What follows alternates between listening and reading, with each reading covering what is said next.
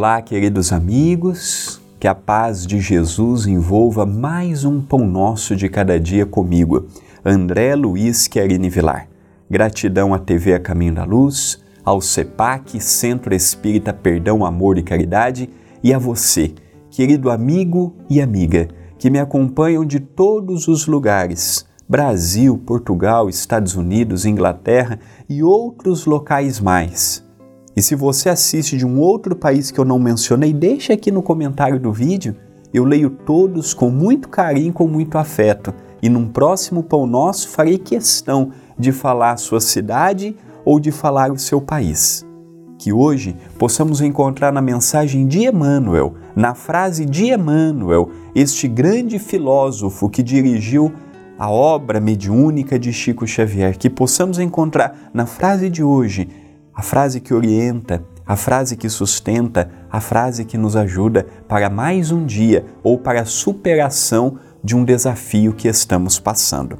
Como já mencionei, a frase é de Emmanuel, pelas mãos de Chico Xavier, contido no livro Urgência.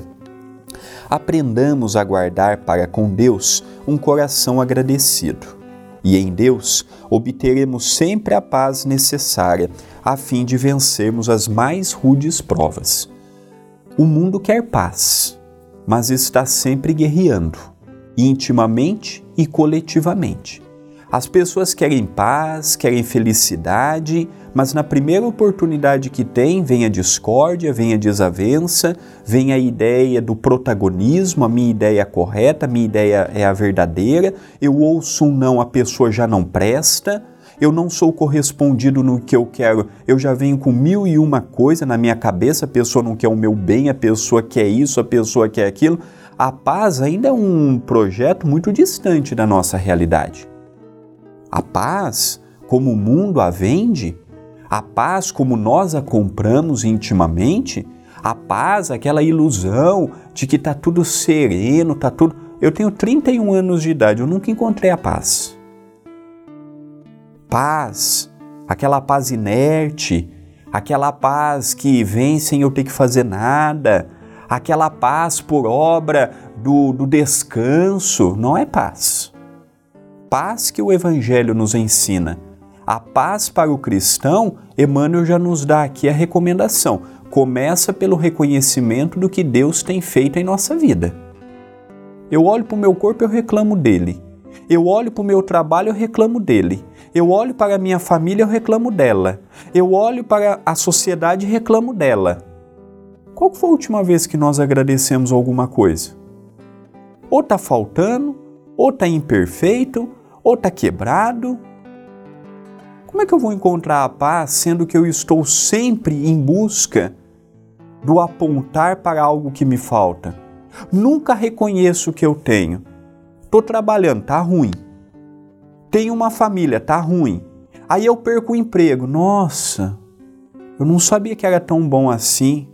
Parte um familiar amado. Nossa, o mundo cai. Só que a pessoa ficou 50 anos do meu lado. Eu nunca tinha tempo, eu nunca levei um mimo, eu nunca renunciei nada pela pessoa. Aí a pessoa parte. Nossa, e chora. Aí entra numa depressão. Aí o mundo acaba.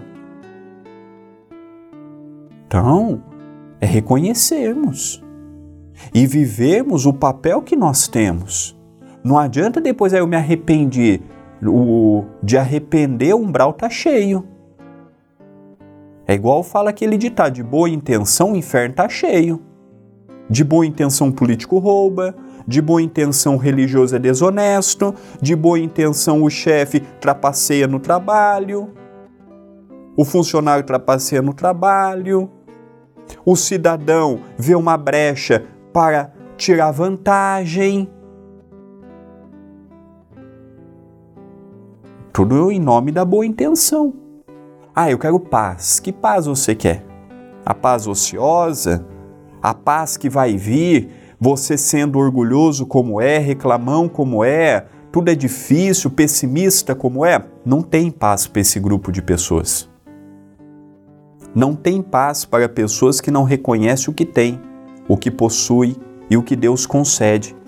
Tem pessoas que está sempre faltando algo. Esse vai morrer desse no último dia de vida dele, ele vai morrer desse jeito.